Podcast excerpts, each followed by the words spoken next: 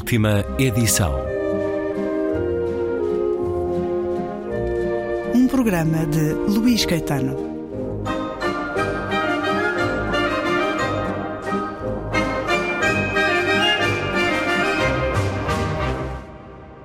O que acontece no dia em que deixamos de fazer aquilo que sempre fizemos? Como lidar com o fim? Não o da existência, porque já não temos grande coisa a dizer, mas com um sem número de finais que sucede nas nossas vidas. É a partir daqui que o escritor inglês Jeff Dyer constrói uma tapeçaria literária, o que, aliás, faz habitualmente, e há muitos dos leitores em todo o mundo. Jeff Dyer, autor de livros que são dedicados ao jazz, à fotografia, a John Berger ou às viagens. Já em várias edições no nosso país, o livro Yoga para pessoas que não estão para fazer yoga. Jeff Dyer acaba de publicar Os Últimos Dias de Roger Federer e Outros Finais, com a sua editora habitual em Portugal, a Quetzal, e veio à rádio conversar sobre o fim das coisas.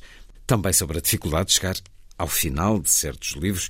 Ele que é um dedicadíssimo leitor e que convoca inúmeras referências e autores para a sua escrita. Vamos falar de John Berger, sua inspiração e seu amigo, cinema, do prazer da escrita. Vamos escutá-lo a dizer de cor Ricardo III e o Paraíso Perdido e muito mais. O inglês Jeff Dyer, na conversa já a seguir.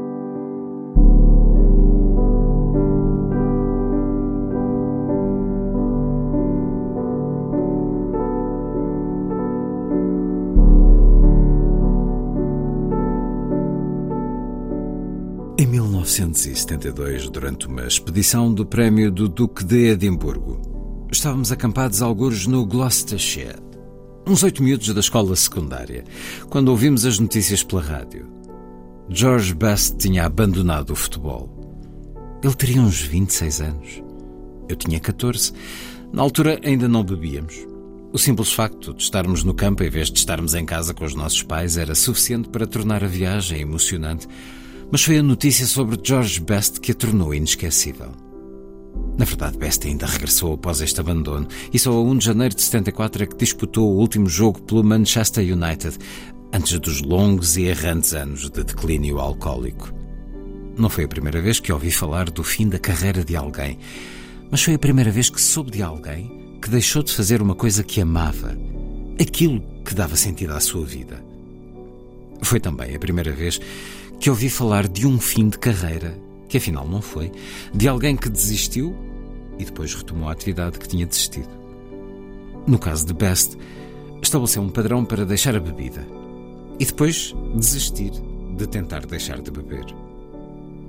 No mundo em que cresci, o mundo do trabalho mal remunerado, muitas vezes desagradável e nada gratificante, a reforma era algo pelo qual os meus familiares ansiavam desde uma idade surpreendentemente precoce. Era uma forma de promoção, quase uma ambição. No mundo de que passei a fazer parte, a reforma é quase inaudita, ou pelo menos raramente assumida. Quem se reformou, quem já não consegue escrever ou descobre que é impossível publicar o que escreveu, guarda-o para si. Guarda o manuscrito para si, porque ninguém o quer. E seja como for, se parte do trabalho for estar sentado numa cadeira em casa com os pés para cima a ler, a diferença entre trabalho e reforma é imperceptível, mesmo que se comece a ler com uma manta sobre os joelhos. Embora eu desaconselho, quaisquer que sejam as condições climatéricas. Este livro é sobre as últimas coisas, mas também um livro sobre as coisas às quais se chega no fim, já tarde. Coisas que estávamos em risco de morrer sem ter lido ou experimentado. Por isso, é possível que à última hora, à medida que o prazo para fazer mudanças se aproxima, eu acrescento uma secção de notícias de última hora ou um push-fácil sobre como, ao contrário do que foi dito na página 103, finalmente consegui ler os irmãos Karamazov, Todo Proust ou O Homem Sem Qualidades. Em Os Testamentos Traídos, Milan Kundera evoca o período da invenção musical moderna como o encandecer do céu ao fim do dia. Mas esse céu também brilha com descobertas feitas pelo ouvinte, ou leitor, ou espectador, pouco antes do anoitecer. Não é apenas a capacidade de criar, a capacidade de apreciar também tem de ser alimentada, apoiada e celebrada, de modo que não se reduza e se defina pela aversão, indiferença ou hostilidade. O truque, que não é nenhum truque, é ser capaz de desfrutar do perverso contentamento cultural e ideológico expresso pelos velhos Kingsley e Larkin, enquanto se desenvolve uma imunidade simples e sem indignação a ele. Comemoremos então o facto de eu finalmente ter visto A Vida do Coronel Blimp, de Michael Powell e Emmerich Pressburger. Como é que eu nunca o tinha visto? O título deve ter-me desmoralizado pela expectativa de que fosse um filme blimpish, conservador e pomposo. A minha primeira experiência devia ter sido num cinema. Tenho vaga memória de projeções no Ritzy, em Brixton, a que não tentei assistir nos anos 80 quando o filme foi restaurado e reposto, mas eu e a minha mulher tivemos de o ver no meu computador durante o confinamento. Durante a primeira hora, houve uma tal profusão de acontecimentos que não fazíamos ideia do que estávamos a ver. Tinha a energia da comédia Screwball, com a correspondente independência feminina personificada pela primeira das três encantadoras encarnações de Deborah Carr. Às vezes parecia um musical, era engraçado, hipnotizante, louco, esplêndido. Mas logo desde o início, com os travelings de motos do exército e caminhões em manobras, tinha um ritmo tão forte que, mesmo quando parecia caótico e louco, nunca parecia descontrolado. Havia uma autoridade visual arrebatadora, mas com tão pouco tempo para decifrar a natureza dessa autoridade, seguimos-la, não cegamente, mas de olhos bem abertos, permitindo que ela nos arrebatasse. Foi um prazer. E depois, e não estou a dar nenhuma novidade, torna-se muito comovente. Em Londres, em novembro de 1939, Theo Kretschmar Schuldorf, o amigo alemão que Blimp conheceu em Berlim quase 40 anos antes, está a ser interrogado com agressividade acerca do seu estatuto de inimigo estrangeiro. Quando o seu pedido é rejeitado, ele dirige um longo solilóquio diretamente à Câmara sobre os nazis e porque saiu da Alemanha para vir para a Inglaterra. Assim que ele acaba, o Blimp fardado, que ele não vê há 20 anos, entra no gabinete improvisado e concorda em responsabilizar-se por ele com tudo o que tenho, senhor. E então a imagem dissolveu-se. Eu não estava a chorar, estava a soluçar. Este grande filme não precisa de mim para o elogiar, mas eu, sem dúvida, precisava dele. O incrível é eu ter sido capaz de andar ocupado com os meus afazeres, a viver a vidinha, com esta enorme lacuna em forma de blimp mesmo no meio. Durante este tempo todo fui uma pessoa incompleta. E se não o tivesse visto? Bem, nada teria acontecido. Da mesma forma que nada acontece se não lermos Jane Austen ou não ouvirmos A Love Supreme. Mas de alguma forma, a nossa vida será definida por essas e outras lacunas. Algumas lacunas são fáceis de diagnosticar, como quando Nietzsche percebeu que a falta permanente de um amor humano, realmente estimulante e reparador, estava de certa forma a emperrar a sua vida, enquanto a presença desse amor anima a de Blimp. Os atletas geralmente falam sobre conseguirem competir a um nível elevado.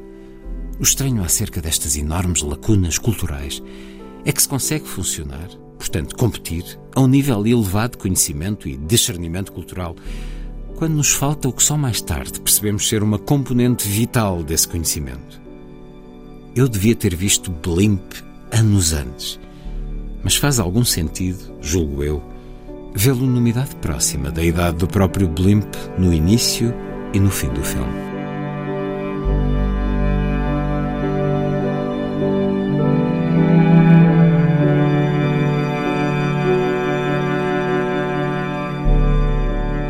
Certo de Os Últimos Dias de Roger Federer e Outros Finais.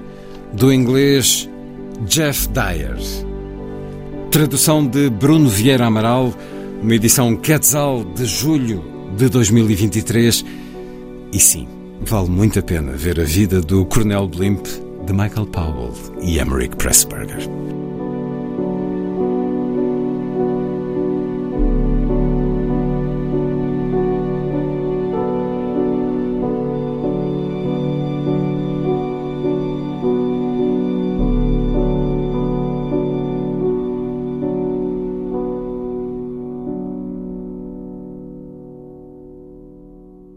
Os Últimos Dias de Roger Federer e outros finais que a Quetzal acaba de publicar depois de já nos ter dado ao longo dos anos yoga para pessoas que não estão a fazer yoga, com uma nova edição agora na coleção de viagens Terra Incógnita e também Areias Brancas e há outros livros de Jeff Dyer publicados no nosso país.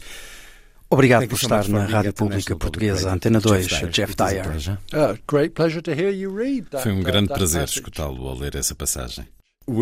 Pertencemos ambos ao clube de fãs deste filme de Michael Powell e Emmerich Pressburger, A Vida do Coronel Blimp. É um filme notável que nos dá amizade, dignidade, honra, amor e, claro, a bela Deborah Carr. Esta é uma das razões porque a vida é tão especial as tantas e diferentes coisas maravilhosas que ainda não conhecemos, ainda não vimos, ainda não sabemos. Já viu o filme, entretanto, no grande ecrã? No, but I have seen now the red shoes for the first time on the big screen. Also by the Arches? Uh, yes, exactly. And não, ainda não vi a vida do Coronel Blimp na tela do cinema. Vi, entretanto, os sapatos vermelhos pela primeira vez no grande ecrã. Também pelos The Archers. Exatamente, e é incrível. Há uma sequência lá no meio que parece um videoclipe da Madonna, tão à frente do seu tempo. E as cores, aquele vermelho super saturado. Adorava ver o Coronel Blimp no grande ecrã porque Powell e Pressburger têm um grande sentido do que é mágico, da maravilha, do espaço cinematográfico em grande escala.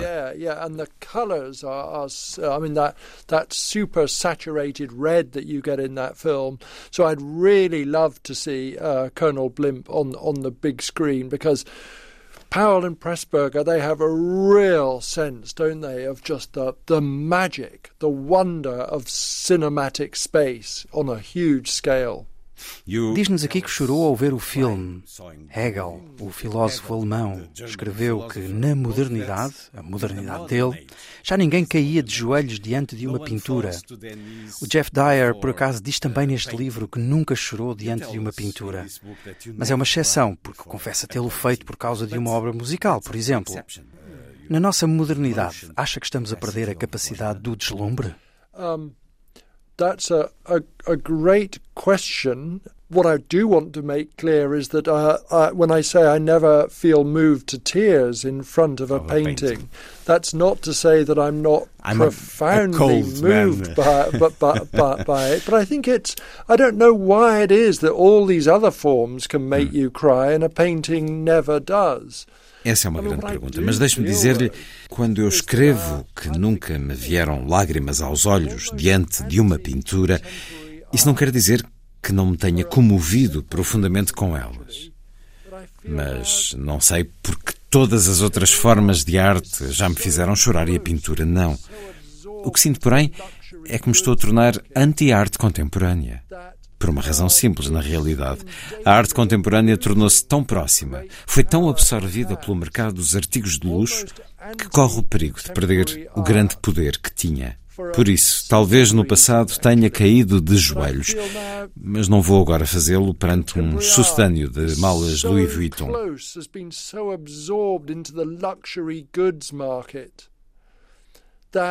Um, it's in danger of losing that great power it has. So, I mean, uh, it has in the past made me want to fall to my knees, but uh, I'm certainly not going to fall to my knees outside a branch of Louis Vuitton or, or whoever it happens to be. Mas para além dessa tendência comercial, acha que estamos a caminho dos últimos tempos da sensibilidade, das emoções? One of the things I address in the book, you know, which of course I lament, and I lament it partly because uh, I exhibit the symptoms of it, is this erosion of the power to concentrate. Our attention spans reduce. And as we know, you know, you need a considerable span of attention if you're not going to just become impatient with Henry James, let's say. Uma das coisas que refiro no livro, lamentando, é a crescente erosão da capacidade de nos concentrarmos, a atenção cada vez mais reduzida. E como é sabido, precisamos da capacidade de concentração, senão tornamos impacientes com Henry James, digamos. Acho que continuamos a ter a capacidade do deslumbre Mas as pessoas querem o deslumbre instantâneo. Da mesma forma que as pessoas que vão de mochila para o sudoeste asiático à procura da luz querem uma iluminação, mas instantânea, como se ela fosse tubos de Natal com confetes. people like the idea of enlightenment, but they want instant enlightenment. They want enlightenment that's going to come in the form of a, a sort of chemical version of a Christmas cracker, let's say.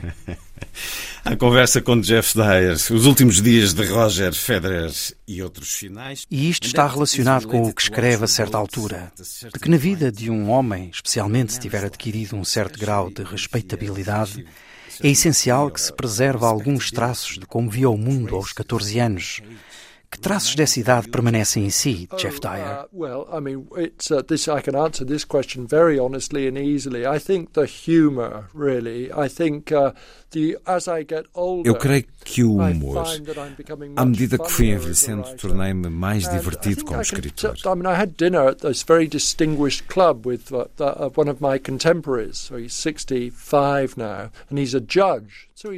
Recentemente jantei num clube muito distinto com um dos meus contemporâneos.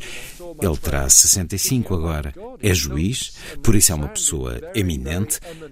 Mal entrei nesse clube privado de cavalheiros em Londres, vi e ouvi o meu amigo e achei-o muito eminente, de facto, e sério. Mas à medida que a noite avançava e as bebidas faziam o seu efeito, o meu amigo tornou-se aquele de quem eu me recordava com 14 anos, com umas anedotas muito incontáveis aqui na rádio. Eu gostei muito de o ver assim. Tudo é melhor que a pomposidade, toda essa preocupação com o estatuto. É essencial não nos levarmos demasiado a sério. Isso não é a mesma coisa que dizer que não nos devemos entregar com grande seriedade ao trabalho e àquilo de que somos responsáveis. So the year, uh, by the end of the evening, he really did end up exactly as I remember him when he was 14. Very, very crude, basic jokes. And uh, I like that v- very, very much. So it's that thing. I mean, I think anything is better than being pompous or, I mean, it's a way of being before these kind of concerns about status and stuff had a, had a, had an effect on you, and crucially, it involves not taking oneself seriously. I think, which is not to say that one doesn't apply oneself to the work with great seriousness. Mas o Jeff Dyer refere-se ao teenager dentro de nós, não à criança dentro de nós. É diferente. Yeah, it's yes, different. that's right. Yes, exactly. Because when you're a, a teenager, you're starting to get a sense é verdade, porque na adolescência procuramos ter uh, noção de quem somos. Mas há uma simplicidade ou crueza que eu sempre preferi à sofisticação. Eu sou muito capaz de ser amigo de pessoas que não têm qualquer sofisticação ou qualquer refinamento, mas não sou capaz de ser amigo de pessoas que não tenham sentido de humor. I'm quite capable of being friends with people who have no sophistication and refine, refinement at all. I'm not capable of being friends with anyone who has no sense of humour. Sempre mantendo as emoções e a sensibilidade. Diz-nos também que qualquer manifestação de comportamento civilizado tem o poder de o fazer comover, O que é que esta análise diz de si próprio? Uh, don't know, except I'm aware that uh, you know uh, uh I'm increasingly I'm increasingly astonished at when I see displays of uncitizenly behavior. Confesso que não sei. A não ser que cada vez mais me sinto estupefacto com comportamentos grosseiros e com a falta de cidadania. Não sei porque me comovo tanto com o civismo mas sei que me choca a sua ausência. Uma espécie de orgulho pela humanidade, porque vê a coisa certa, a honra, a dignidade? Yeah, I don't know. Actually, I, this is this is such a great conversation. Não sei, mas agrada-me esta conversa. A dignidade é uma daquelas palavras que eu às vezes sinto que enfim, olhe, pense nas fotografias dos anos 1930 de Dorothea Lange. E pense que naquelas fotos há pessoas em risco de serem reduzidas à sua dignidade. Eu sou muito apreciador do humor trapalhão e do slapstick, a comédia. Ficaria muito satisfeito que alguém me acusasse de falta de dignidade. Isso iria rechaçar na minha indiferença. that somebody said of me that oh that man has no dignity at all. That wouldn't be that would be water off a duck's back, as they say. Jeff Dyer e o livro Os Últimos Dias de Roger Federer e Outros Finais acaba de ser publicado pela Quetzal, uma conversa para continuar no próximo programa da última edição.